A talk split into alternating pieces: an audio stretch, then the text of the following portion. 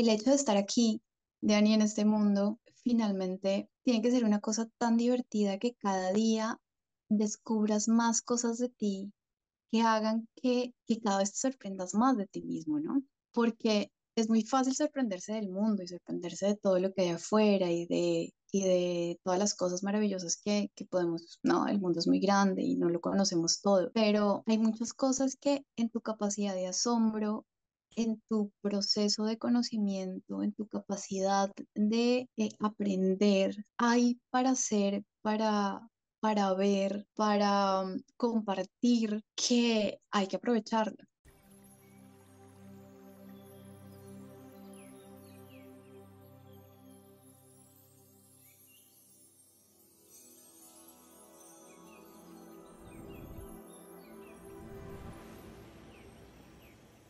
Es un espacio donde nos reunimos para conversar inspirarnos, todo enfocado en cultivar y cosechar una vida plena. Esto es Cultivando, porque la vida es buena, es fácil, es abundante y aquí vemos cómo disfrutarla cada día más. Bienvenidos. Hola y bienvenidos de nuevo a Cultivándome, porque la vida es buena, es fácil, es abundante y aquí vemos cómo hacerla cada vez mejor. Hoy me acompaña Jimena Morcillo. Jime, em, tuve la oportunidad de conocerla cuando éramos muy chiquitas, estudiamos juntas en el colegio, desde séptimo hasta once, nos conocimos como en esa época de formación de, de, que uno está mirando qué quiere hacer con su vida. Ahora Jime es periodista, consultora de imagen, profesora de yoga, se ha desempeñado como coordinadora de comunicaciones en empresas de moda y belleza, es conferencista, tallerista y docente experta en etiqueta y protocolo. Bienestar en la imagen interna, imagen personal y pública, comunicación verbal y no verbal, expresión corporal y comunicación asertiva. Es también experta en relaciones públicas, coordinación de eventos, personal shopping, estrategia de imagen política, imagen y relacionamiento para reinas a nivel social. Ha desarrollado proyectos en pro de la construcción y reconocimiento de la imagen como herramienta de comunicación y empoderamiento. Es además la creadora de Mestizo. Y el tema del cual queremos hablar eh, el día de hoy con Jime es el camino hacia la aceptación y el amor propio enfocado principalmente en estas herramientas de la imagen. Entonces, Jime, muchas gracias y bienvenida a este espacio. Muchas gracias de verdad por estar aquí y compartir con nosotras. Em, la primera pregunta que te quisiera hacer entonces es, ¿cuál ha sido tu historia con ese camino hacia el amor propio y la aceptación? Bueno, Dani, primero gracias por este espacio. A mí me encanta, eh, digamos, poder compartir esto con, con muchas personas porque siento que nuestras historias son eh, siempre inspiración para alguien, ¿no? Y poder contarla, yo creo que siempre va a ayudar eh, a que otras personas que puedan llegar a vivir lo mismo que nosotras vivimos en cualquiera de las etapas, así sean pequeñitas, cualquier historia puede llegar a ayudar, ¿no? Eh, a cualquier persona. Y me parece divino que podamos hacerlo entre, entre mujeres. Mi historia con el amor propio es muy larga. Así que voy a tratar de resumirla. Pero, em, digamos que empieza tal vez desde que nazco, ¿no? Em, en un mundo en el que em, estamos regidos por cánones de belleza y estamos eh, siempre viendo eh, qué debemos ser, nos están enseñando además los medios de comunicación, las películas, las series, en fin, desde que somos pequeños, cuál es el ideal al que debemos llegar, ¿no? Y, quiero agregarle a eso, qué pena, qué pena interrumpirte, quiero agregarle que es además, esto está bien y esto no está bien. Y ahí es donde empieza esa, como esa diferenciación de hacia dónde quiero moverme yo y hacia dónde no. Continúa, por Exactamente, exactamente. Entonces, empieza esta niña crecer, ¿no? Eh, y a los 13 años hace su primera dieta porque eh, estaba con sobrepeso, ¿no? Y empieza mi lucha con mi autoimagen y con aceptarme, no por mí, sino para ser aceptada por otros, para ser linda para otros, para que otros me aprueben, ¿no?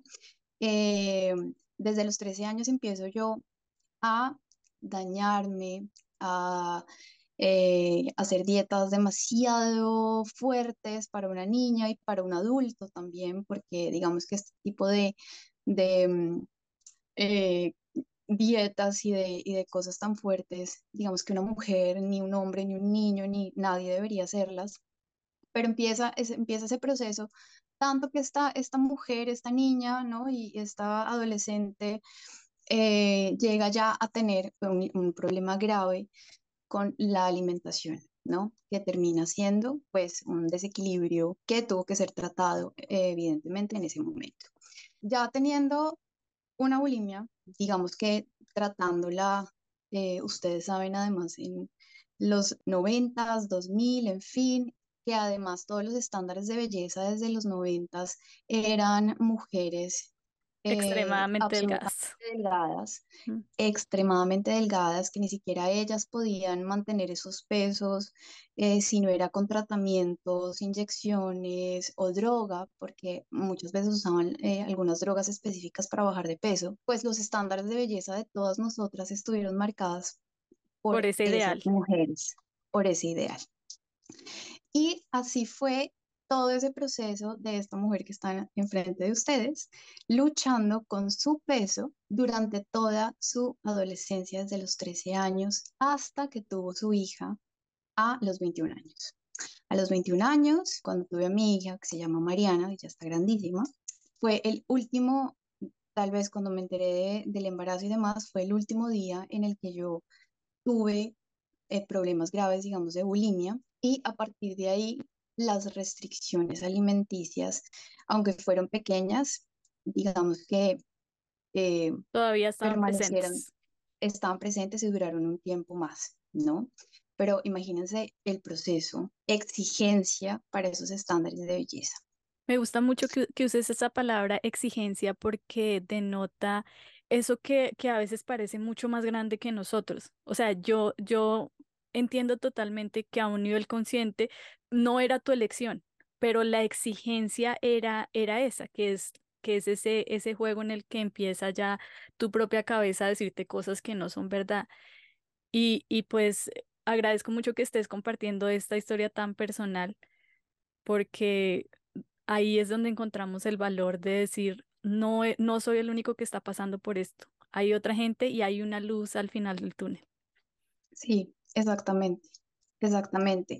Y por eso, digamos, al principio lo decía, muchas veces fue difícil, incluso eh, con ayuda profesional, hablar del tema. Eh, y era molesto muchas veces tener personas que te dijeran, si estás comiendo, estás comiendo esto, cómete esto, ¿no? Incluso todavía yo dejé traumatizada a mi pobre, a mi pobre mami. Mi mami a veces mira mi plato a ver si estoy comiendo y, ya estoy grande, ya estoy bien, digamos que ya uno pues eh, hace el trabajo consciente de amar su cuerpo y alimentarlo. Em, pero pues es, es un tema que, que perdura y queda, ¿no? Incluso en las personas que están alrededor tuyo. Entonces, sí es, una historia para compartir porque hay muchas personas en este momento, incluso jóvenes, como, como era yo en esa época de colegio, que por un comentario pueden llegar a desatar todos estos sentimientos que te lleven simplemente a dejar de comer o a restringirte o a tomar medicamentos para bajar de peso o a tomar laxantes, en fin, todas las cosas que uno llega a hacer cuando quiere llegar a esos estándares de belleza. Entonces, digamos que ese proceso de amor propio eh, para mí ha sido difícil, arduo. Eh, he llegado a lugares en donde eh, tal vez me encuentro yo casi en el Sahara del amor propio y demás.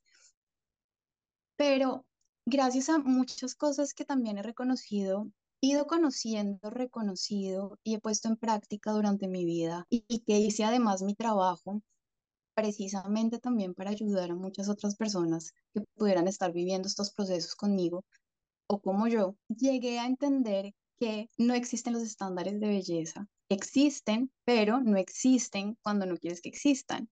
¿Sí? Sí, es una elección em, participar. Lo que pasa es que no cuando somos tan chiquitos no, no sabemos que es una elección. Y creo que ahorita el reto es mucho más grande por las redes sociales eh, que están a la disposición de, tu, de tus dedos, o sea, es increíble. Exactamente.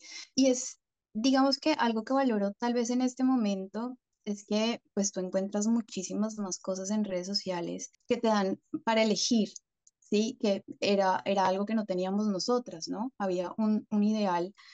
Eh, ahora, mm, digamos ya te que por lo entiendo, sí, como que ahora hay, sí, se reconocen que hay diferentes, diferentes tipos de cuerpos, que hay diferentes tipos de personas. Ok, sí, eh, exacto, tienes razón, tienes razón. exacto. Digamos que eh, por lo menos hoy hablamos abiertamente de la gordofobia, hoy hablamos abiertamente de que no está mal tener un cuerpo diferente al de una revista, o vemos en una revista un cuerpo que nunca vimos en los noventas.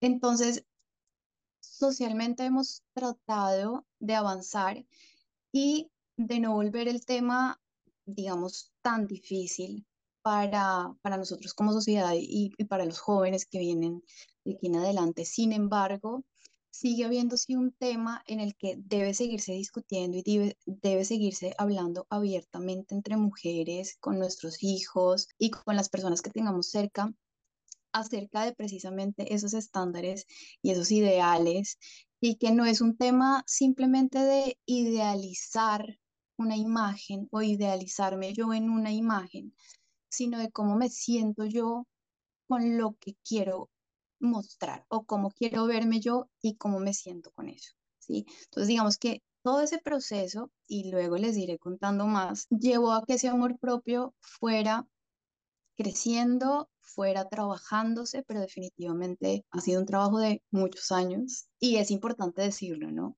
Esto, e- el amor propio no es, no es cuando como cuando tú dices, estoy un poquito triste y las personas te dicen, no estés triste. Y uno dice, ah, pues sí, tan boba, ¿para qué me pongo triste, sí?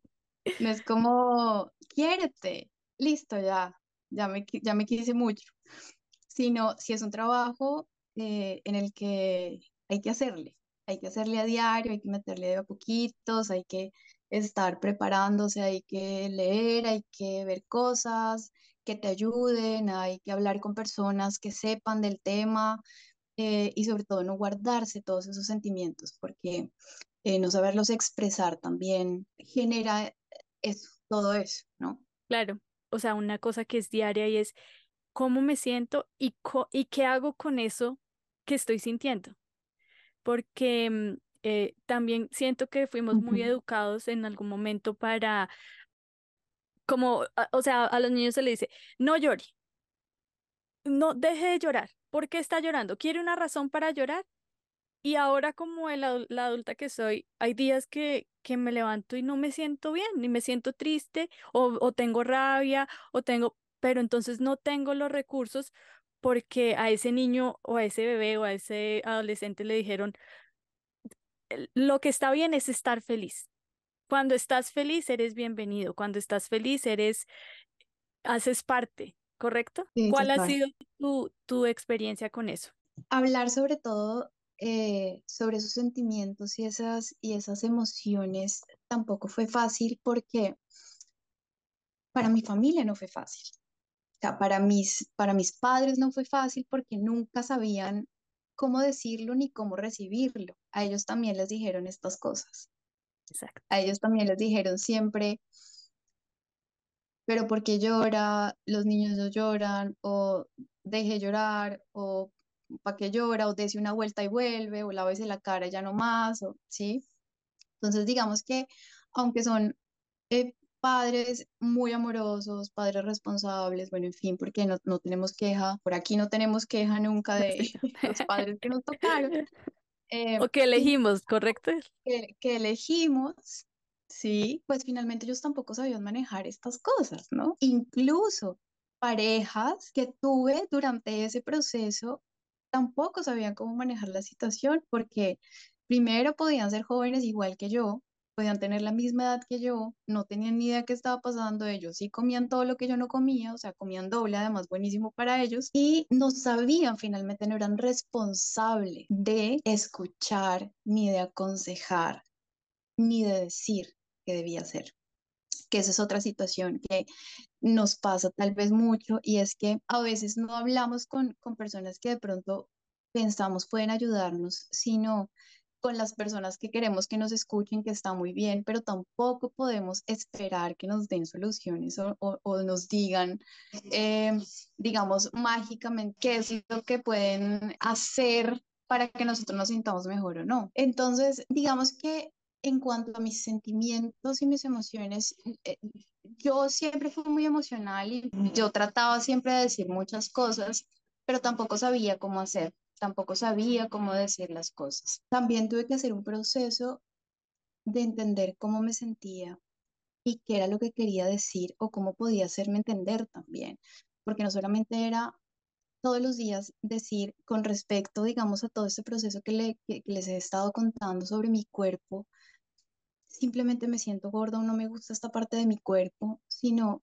que realmente lo que estoy sintiendo, o sea, que realmente, cómo realmente me estoy sintiendo, porque no estoy encajando aquí, ¿no?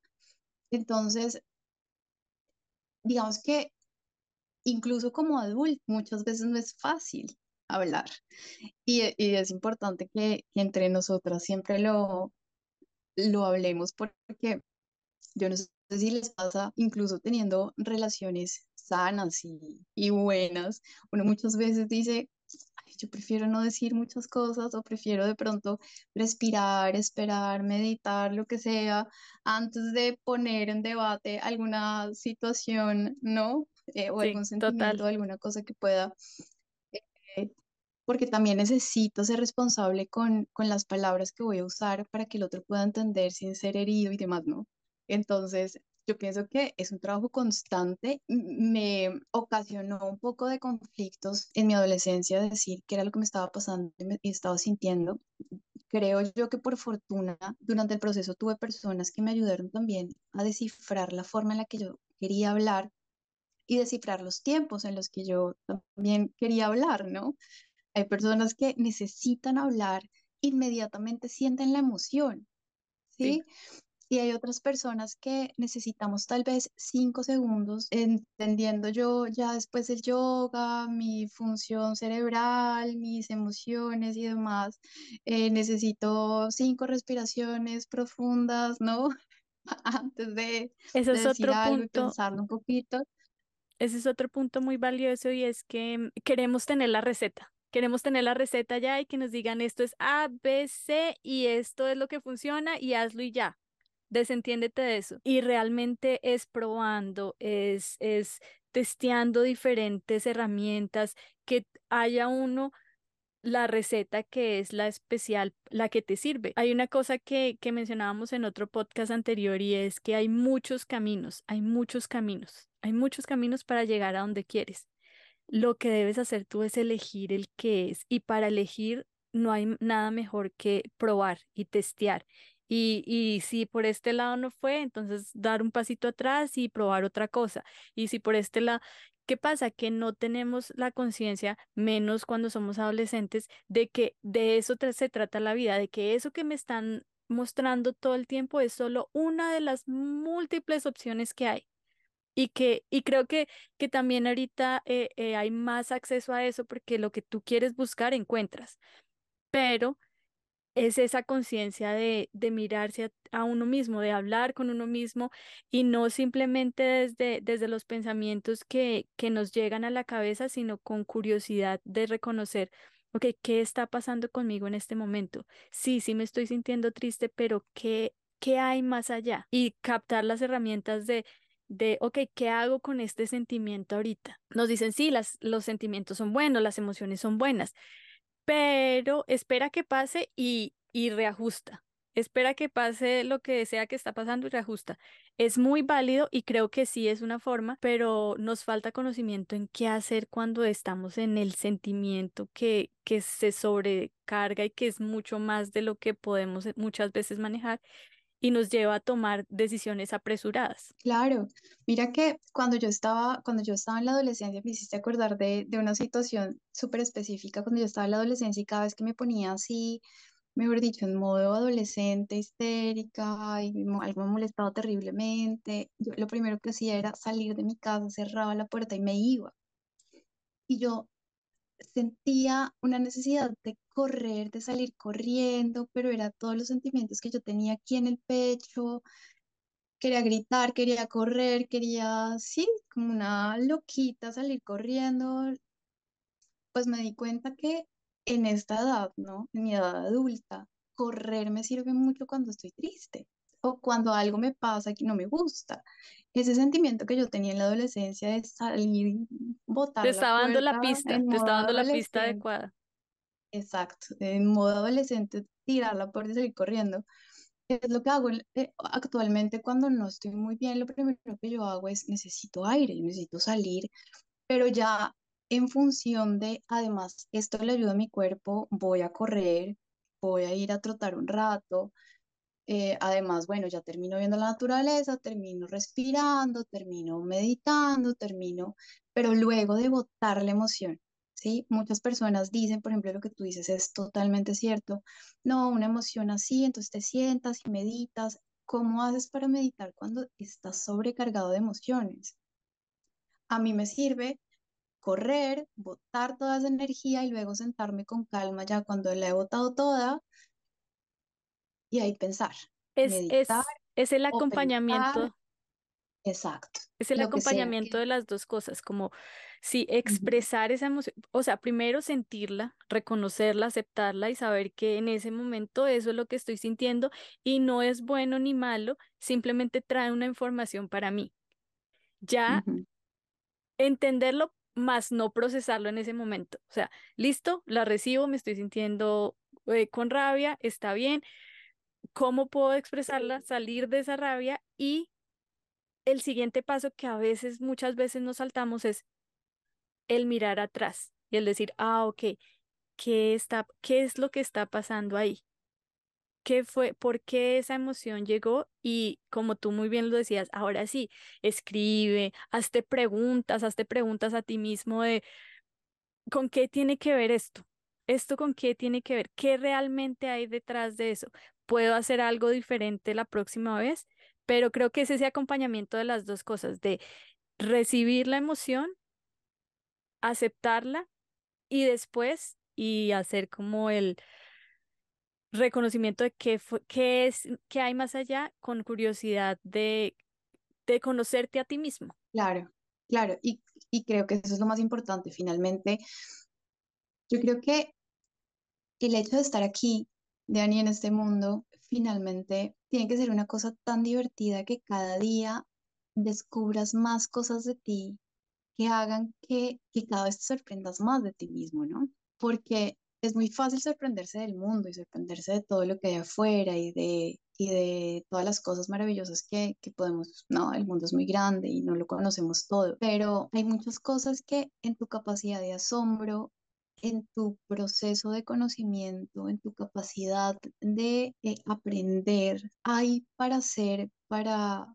para ver, para um, compartir, que hay que aprovecharlo. O sea, finalmente, digamos que todas estas cosas que yo he hecho eh, durante mi proceso, du- durante mi vida, durante eh, el tiempo que he estado aquí en este mundo, pues ha sido precisamente el hecho de reinventar, ¿no?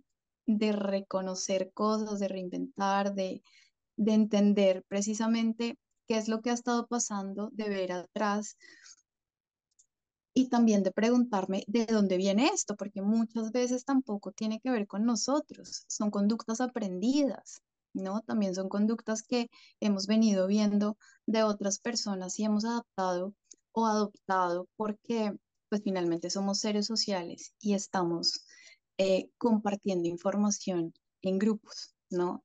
Y en nuestra familia, que es un grupo, hemos estado compartiendo una información específica en otros grupos compartimos otras, eh, otra información y finalmente eso es lo que, lo que nosotros finalmente vemos, ¿no? Y lo que tú dices, vemos hacia atrás y decimos, ok, ¿no? De toda esta información, ¿qué es lo que me ha servido y lo que no me ha servido? ¿Mm? Y todo ese proceso también, digamos, teniéndolo muy, muy puntualizado y hablándolo en cuanto a cómo he podido también sacar esas emociones, yo creo que a nivel laboral encontré también esa herramienta de la que hablábamos al principio, que me ayudó muchísimo a llevar mis emociones afuera. Jimé, discúlpame, ¿estás hablando del método que tú desarrollaste en este momento? Sí, Sí, cuéntanos un poquito, cuéntanos un poquito más de eso. O sea, ya, ya sabemos cómo de, de, dónde nace, cuál es el, cuál fue tu estructura para, para este paso.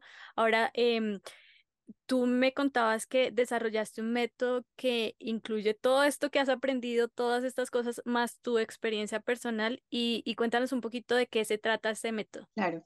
Bueno, digamos que como nace viéndome a mí parada en el mundo, entendiendo un poco de quién quiero ser y cómo quiero sentirme, entendiendo que soy un ser social y quiero interactuar con otros y entendiendo también que hay espacios en el mundo que habito. Entonces empiezo a pensar qué cosas pueden hacer que ese concepto que tengo de mí, esto, esta imagen que, que, veo al espejo todos los días, eh, esta mujer a la que, bueno, he herido tanto seguramente durante mucho tiempo y he tratado de reconquistar muchas veces también, se sienta bien, consigo misma, ¿no? Ahí es cuando empiezo a investigar, además, bueno, de, de, la moda y estas cosas que a mí me parecían chéveres y me gustaban, pero las veía simplemente como, eh, en principio siempre las veía como lo que está en tendencia, las pasarelas, bueno, la ropa linda que me gustaba, pero empecé a indagar, a indagar, a indagar y llegué a la asesoría de imagen y hubo algo que me hizo clic. Cuando yo estaba en mis clases de asesoría de imagen, cuando empecé a estudiar asesoría de imagen, me enseñaron muchas cosas que, digamos que en el aprendizaje, en lo teórico, fue como me las enseñaron y funcionan,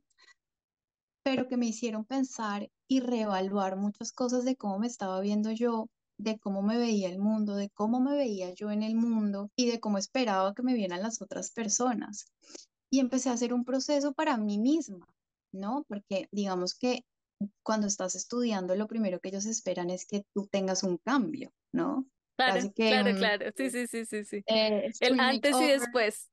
Exacto. esperan que uno salga haciendo, pues, ¿no? Pero durante ese proceso, creo que yo pude aprovechar cada una de las cosas que nos enseñaban para entender más allá de mi tipo de cuerpo y de los colores que me quedaban.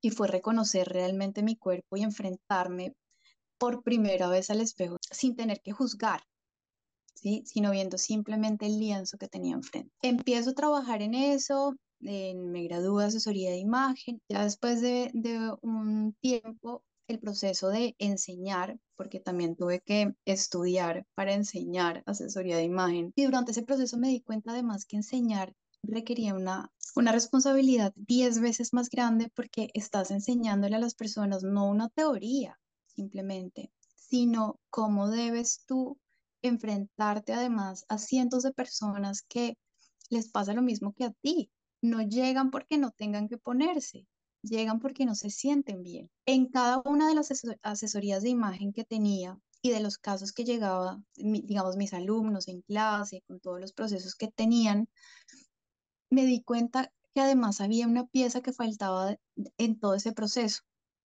Y no solamente era la ropa que les quedaba bien, los colores que mejor les quedaban, eh, sino había un tema interno. Siempre que hay una persona enfrente a un espejo que no se siente bien con lo que ve y con lo que proyecta, con lo que recibe, con la, información que recibe del espejo, no está diciendo simplemente, no es la camisa que me gusta, ¿sí? En algunos casos sí, en algunos casos sí, uno simplemente ve una persona segura que dice, no, esto no me queda y ya. Pero en la mayoría de los casos hay una persona que está enfrentándose a una historia que no le cuadra, que no va, a algo más, a un color que le recuerda a algo que pasó, a una imagen eh, tal vez tergiversada de, de lo que realmente es, a una incapacidad de interactuar por miedo al rechazo, de un montón de cosas. Y luego dije, creo que hay algo más, o sea, falta. Y fue ahí cuando estudié yoga y dije, ¿qué tal si de verdad además hay algo más de mística en esto? Porque Y me, me yo, encanta, por, o sea, todo lo que has dicho me ha encantado. Y esa, esa mística, ese entregarse al misterio, ese saber que hay algo más que está pasando, creo que es fundamental para realmente alcanzar la potencialidad que tenemos. claro, a mí se me enseñó todo lo que, lo que aprendí en miras de moda, de belleza, de imagen, de, de verte bien, de, de cómo te percibe el mundo, pero yo siempre lo entendí diferente y lo entendí diferente por vivencias personales. Digamos que yo tuve que vivir muchas cosas a nivel personal y de autoimagen, que digamos que siempre fue un proceso durante mi vida, cómo me veía, cómo me sentía eh, las 10.000 dietas que hice durante toda mi vida, eh, digamos que lo mucho que maltraté mi cuerpo tratando de llegar a un ideal, eh, digamos, un canon de belleza, para entender que finalmente todo esto que nos venden, ¿no? Eh, no tiene ningún sentido si tú te disfrazas, pero no lo vives. O sea, si te disfrazas, pero no te sientes bien. Entonces, digamos que ahí fue cuando empecé yo a entremezclar muchas cosas. Em, yo estudié comunicación y viendo la comunicación empezaba yo a decir, bueno, ok, la imagen finalmente es, es una parte de la comunicación, pero hay algo que falta. Entonces empecé a conectar otras cosas y también llegué a, a la meditación y pues hice un, un, un profesorado de yoga y empecé a conectar ¿En todo serio? esto ¿Dónde lo hiciste? con Atman Yoga ellos están en Medellín, Yo hice uno de yoga en, en India, Hatha Yoga.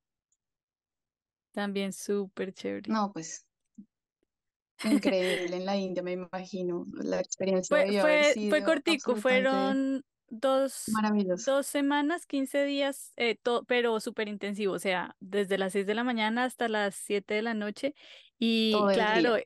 Todo el día. Y comer la comida de ellos y la meditación, irse a dormir, el entorno, fue, fue súper chévere. Pero pues, o sea, más allá del lugar, el yoga eh, comparte lo mismo, que es como... Reconócete en tu cuerpo, ¿no? Reconócete en tu cuerpo y ve que, y, y, y siente los movimientos que tiene tu cuerpo y, y, eh, como ese camino de desde adentro hacia afuera, no desde afuera hacia adentro, que es como, como lo que. Está más cercano a nosotros, ¿no? Por lo que aprendemos del mundo que está afuera. Y así es como empezamos a decir, ah, bueno, eh, yo, yo quiero como irme hacia este lado, quiero irme hacia este lado. Y creo que el yoga es, ok, es de adentro afuera, o sea, así te sientes reconoce los diferentes movimientos, las capacidades que tiene tu cuerpo y de ahí sal. Eso me gusta mucho. Exacto.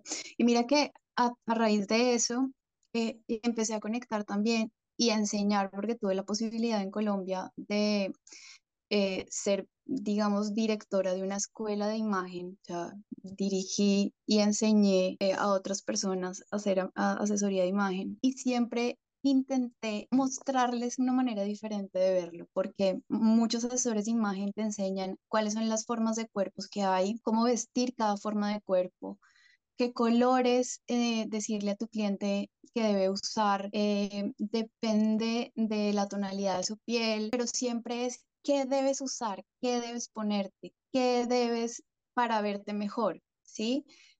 Y hay Em, como, hay como un estándar al cual llegar. un estándar.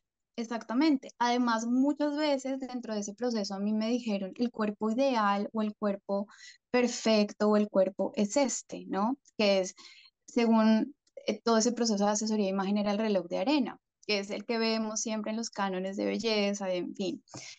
Entonces, digamos que les decía yo eh, en, en ese momento, siempre en todas las clases, finalmente un proceso de asesoría de imagen no es decirle a alguien qué ponerse, porque fácilmente lo puede encontrar en internet, ¿sí? Y le sale más barato.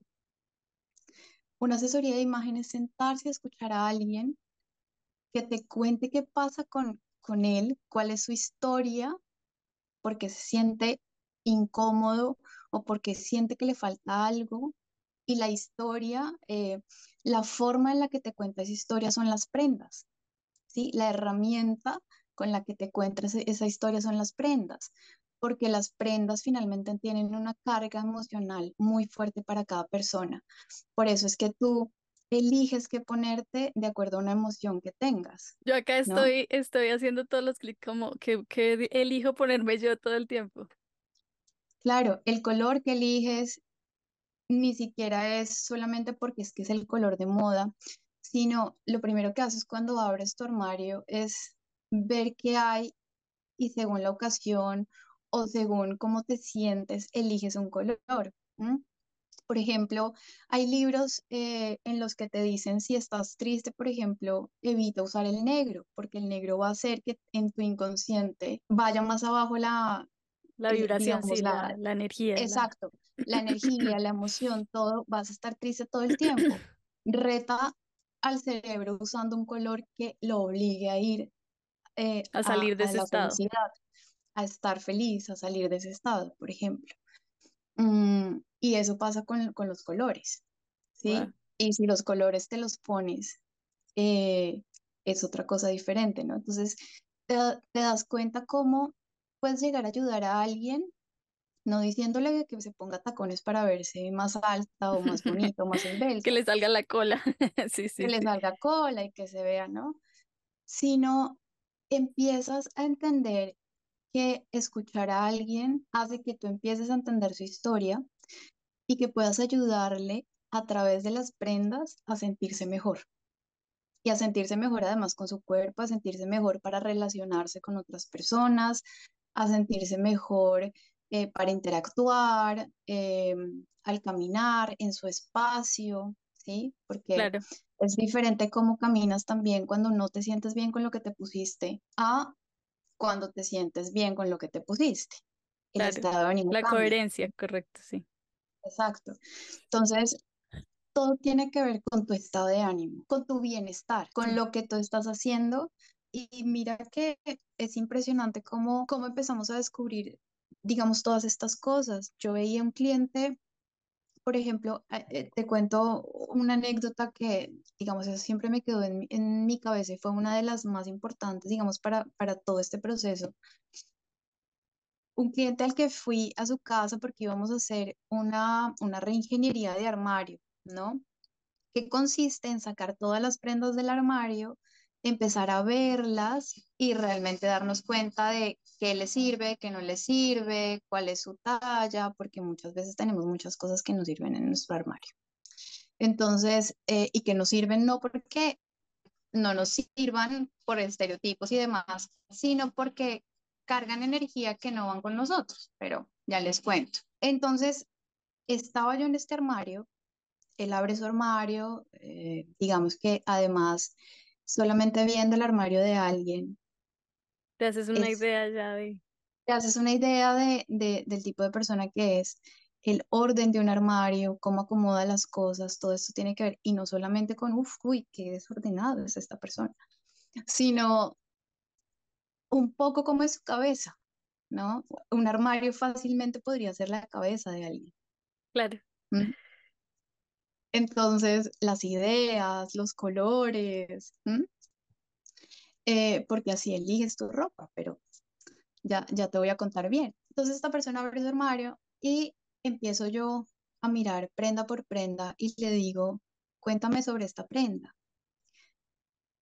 Y él empieza a contarme todas las historias de cada una de las prendas que tiene en su armario, ¿no?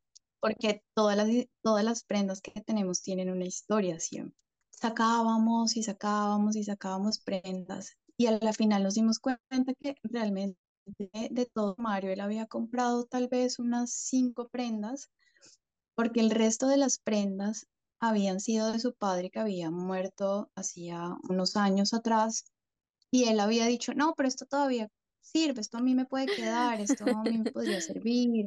Y él se quedó con un montón de prendas eh, de su padre eh, y eso era lo que se ponía. Entonces era, era gracioso verlo a él porque mm, él iba a trabajar y él parecía un chico joven, pero como suspendido en el tiempo. Era como un joven de los setentas, casi.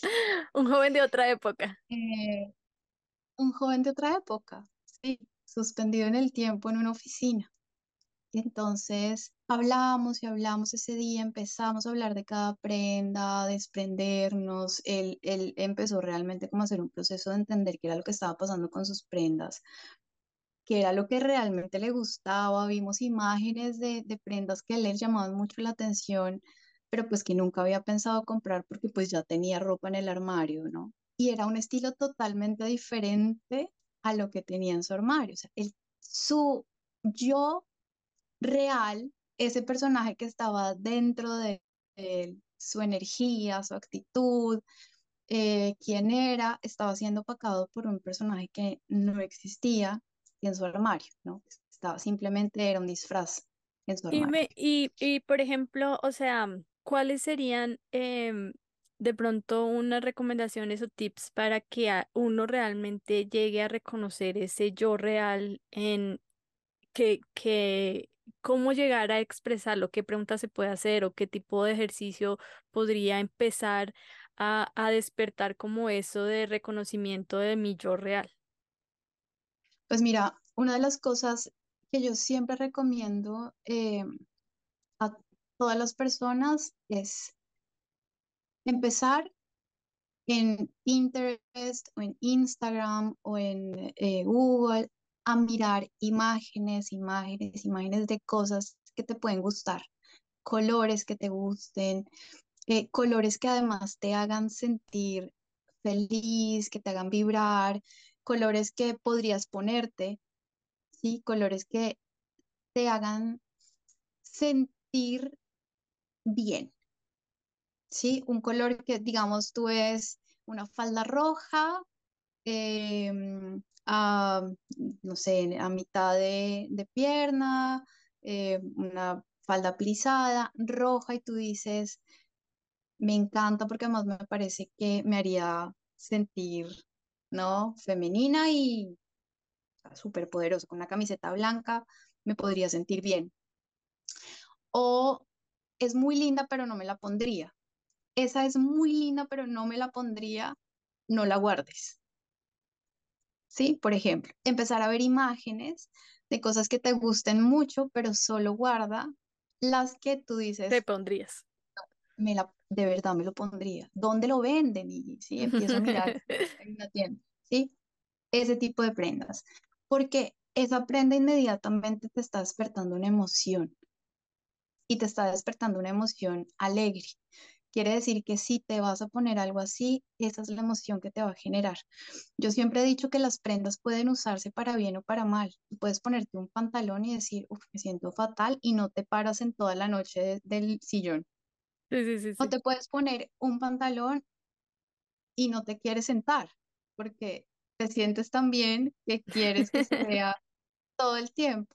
Entonces, Me ese tipo de prendas. Me gusta esto que dices porque nunca había pensado en, en los accesorios, la ropa como una herramienta para sentirte como te quieres sentir. Y mucho, o sea, Exacto. personalmente eh, no me considero para, o sea, mi sentido de moda no lo he desarrollado, no- como que nunca he sentido esa afinidad. Y cuando voy a comprar ropa no me gusta y como que es algo que tengo que hacer porque ya tengo que hacerlo pero, pero entendido desde esta forma de, oye, es una herramienta, es algo más que tú, si ya sabes tú que quieres sentirte bien y vas con ese, como con ese filtro de, ah, ok, esto me haría sentir bien o no, para mí ya simplifica mucho más las cosas y me parece que es eh, excelente eh, percibirlo así, es una herramienta para reforzar lo que quiero sentir. Claro. Eh, otra cosa súper importante, por ejemplo, también es ver eh, para qué necesitas la prenda, por ejemplo, y que sean prendas que además se puedan convertir. Yo nunca he sido muy partidaria de tener un gran, gran, gran, gran armario, sino de tener uno que sea súper funcional. O sea, a mí no me gusta Me encanta esa funcionalidad. prendas. Sí, a mí no me gusta ir con un cliente eh, a comprar, además porque yo soy de qué es lo de verdad lo que necesitamos y hacer checklist y esto te funciona con esto, no sé qué, bueno. Pero yo soy o sea, cero de las que va a comprar con el cliente y le deja ya en el armario un montón de cosas que luego no va a saber combinar, que no tiene ni idea cómo ponerse, que súper difícil. Yo siempre he sido muy partidaria de que lo que tengas en tu armario lo puedas combinar muy fácil, que los colores que uses sean muy fáciles de combinar, que sean todos, em, digamos, colores que estén, que sean colores base, eh, que son, digamos, negro, azul, gris, em, blanco, para depende de las estaciones, no sé qué, y que a esos colores puedas ponerle otros colores acento, que ya son los que brillan, los colores vivos, en accesorios, en carteras, en cosas, porque es, o en blusas, para nosotras las mujeres, porque es mucho más fácil aprender a combinar de esa manera que comprando un millón de cosas y un millón de colores que luego no sabemos cómo, cómo combinar. Pero si tienes cómo hacerlo, si ya sabes eh, que esto me va a quedar bien con esto, que esto, y sales de esa manera a la calle, estando completamente segura de que esa prenda te hace, pero es que es delicioso ponérsela porque es cómoda y te hace ver bonita y además es súper versátil eh, y además tú puedes ir a hacer mercado, recoger los niños y además irte a trabajar con la misma prenda. O sea, esto te hace realmente feliz. Jime, em, o sea, para todas las personas que de pronto estén interesadas en conocer más detalles acerca de, esto, que ya es muy puntual de la imagen y eso, ¿dónde pueden encontrarte? ¿Dónde estás tú o, cómo sería ese, ese acercamiento? Eh, a mí me pueden encontrar en redes sociales. Eh, bueno, yo siempre doy mi cuenta personal y mi cuenta em, de mm, Instagram laboral, digamos, por decirlo de alguna manera. La laboral siempre me parece que es tan estructurada y tan acartonada que, siempre doy la opción también de que me conozcan. En la personal es lamaria.mía y la eh, laboral es la María Imagen. ¿no? Ahí digamos que hay mucha más información, eh, preguntas que se quieran hacer, en fin, pues digamos que ahí el tema se puede aclarar muchísimo más y profundizar muchísimo más. Pero definitivamente esa fue una de las herramientas que yo encontré realmente eh, siendo muy puntual para expresar precisamente em, cómo me siento cómo me quiero ver, cómo me quiero sentir, además conmigo misma, porque aprendí finalmente que cada una de las prendas que me pongo y lo que, lo que compro para ponerme está vistiéndome, pero no, no vistiéndome para, para verme eh, a la moda o para verme... no para el estándar, sino para ti. No para el estándar, sino porque esos son mis superpoderes. ¿sí? Casi que estoy poniéndome seguridad, tranquilidad, felicidad, colores vibrantes que me hagan sentir cómoda, que me hagan sentir tranquila, zapatos cómodos con los que yo pueda caminar eh, en un parque y sentirme bien. Mm, ponerme chaquetas que aunque haga frío, eh, además de calentarme evidentemente por el clima, también me haga sentir segura eh, y bonita, en fin, o sea, finalmente eso también me ayudó muchísimo, pues esta herramienta que encontré. Claro, estoy, estoy como captando todo lo que estás diciendo hasta ahora y me encanta esa, esa forma de, de que lo que usamos, como nos vemos, es un superpoder que nos estamos poniendo, es la oportunidad de, de reforzar algo que yo quiero sentir y de ahí nacer. ¿Qué le dirías entonces tú a esa Jime adolescente que estaba formando su valor de, del mundo, que estaba eh, con tantos retos y, y tantas tantas cosas que ya nos compartiste, si tuviera la oportunidad de volver y, y hablar con, con esa Jime adolescente, ¿cuál sería tu mensaje? Esa pregunta siempre es súper emotiva, ¿no? Porque esta Jimmy adolescente necesitaba muchos abrazos y besos de mí, adulta, ¿no? Definitivamente la vida es más divertida de lo que pensás. La vida es mucho más divertida de lo que piensas. O sea, conciso pero súper poderoso, porque a veces nos creemos que el mundo es esta cosa tan seria, tan, tan hay que llegar a un lado, hay que ser esto, hay que, y podemos encontrar un nuevo significado a las cosas que creo que es lo que tú nos compartes y es como, o sea, eso que para mí era un reto tan grande, era algo tan ajeno, era algo que me generaba tanto malestar Ahora me hago cargo de él, lo resignifico y, y es mi superpoder. Y me encanta, Jimmy, o sea, me encanta.